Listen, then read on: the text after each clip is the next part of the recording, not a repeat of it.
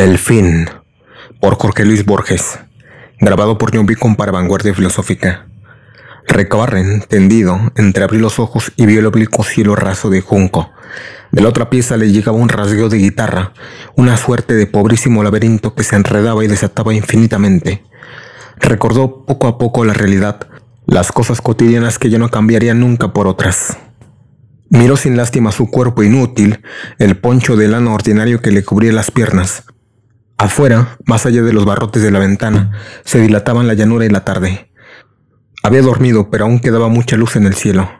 Con el brazo izquierdo tanteó, hasta dar con un cencerro de bronce que había al pie del catre.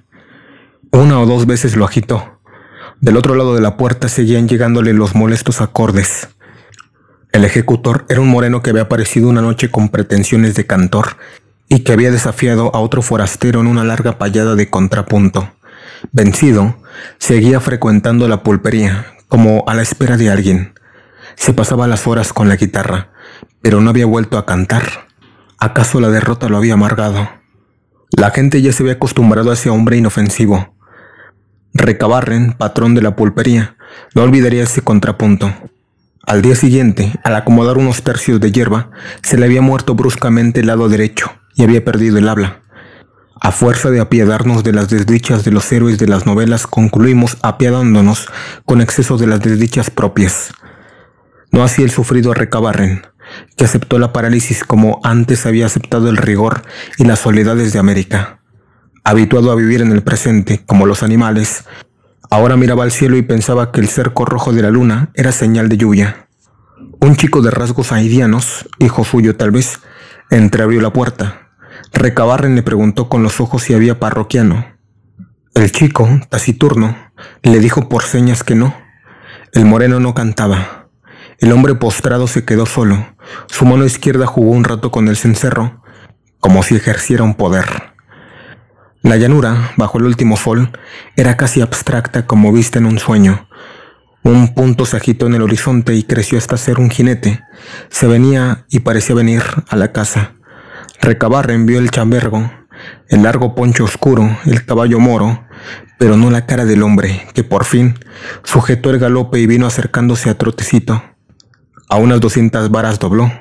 Recabarre no lo vio más, pero lo oyó chistar, apearse, atar al caballo al palenque y entrar con paso firme en la pulquería.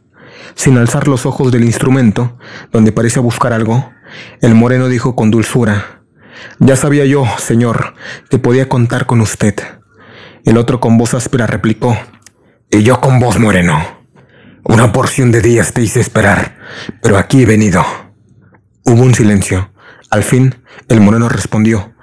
Me estoy acostumbrando a esperar. He esperado siete años. El otro replicó sin apuro. Más de siete años pasé yo sin ver a mis hijos. Los encontré ese día y no quise mostrarme como un hombre que anda a las puñaladas. Ya me hice cargo, dijo el moreno. Espero que los dejó con salud. El forastero que se había sentado en el mostrador se rió de buena gana, pidió una caña y le paladeó sin concluirla. Les di buenos consejos, declaró, que nunca están de más y no cuestan nada. Les dije, entre otras cosas, que el hombre no debe derramar la sangre del hombre. Un lento acorde precedió la respuesta del moreno. Hizo bien, así no se parecerán a nosotros. Por lo menos no a mí dijo el forastero y añadió como si pensara en voz alta. Mi destino ha querido que yo matara, y ahora, otra vez, me pone el cuchillo en la mano. El moreno, como si no oyera nada, observó. Con el otoño se van acortando los días, con la luz que queda me basta, replicó el otro, poniéndose de pie. Se cuadró frente al moreno y le dijo como cansado. Deja en paz la guitarra, que hoy te espera otra clase de contrapunto. Los dos se encaminaron a la puerta. El moreno, al salir, murmuró, Tal vez en este me vaya tan mal como en el primero. El otro contestó con seriedad, En el primero no te fue mal, lo que pasó fue que andabas ganoso de llegar al segundo. Se alejaron un trecho de las casas caminando a la par. Un lugar en la llanura era igual a otro y la luna resplandecía. De pronto se miraron, se detuvieron y el forastero se quitó las espuelas. Ya estaban con el poncho en el antebrazo cuando el moreno dijo, Una cosa quiero pedirle antes que nos trabemos. que en este encuentro ponga todo su coraje y toda su maña, como en aquel otro que hace siete años cuando mató a mi hermano.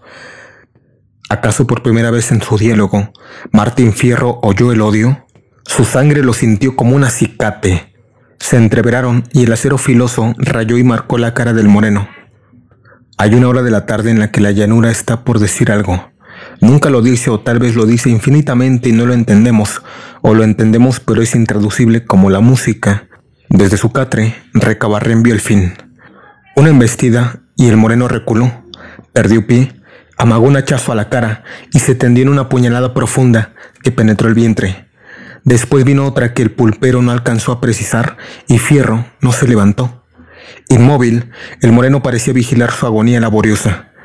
Limpió el facón ensangrentado en el pasto y volvió a las casas con lentitud, sin mirar para atrás. Cumplida su tarea de justiciero, ahora era nadie. Mejor dicho, era el otro.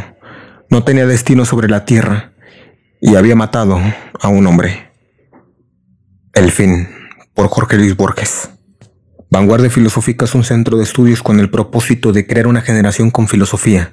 Si quieres apoyar este proyecto, puedes hacer una donación significativa. Aquí abajo te dejo el botón de donaciones en nuestras redes sociales. También puedes aprender filosofía con nosotros tomando un curso vía Zoom en vivo y en directo. Gracias por escuchar este audiolibro.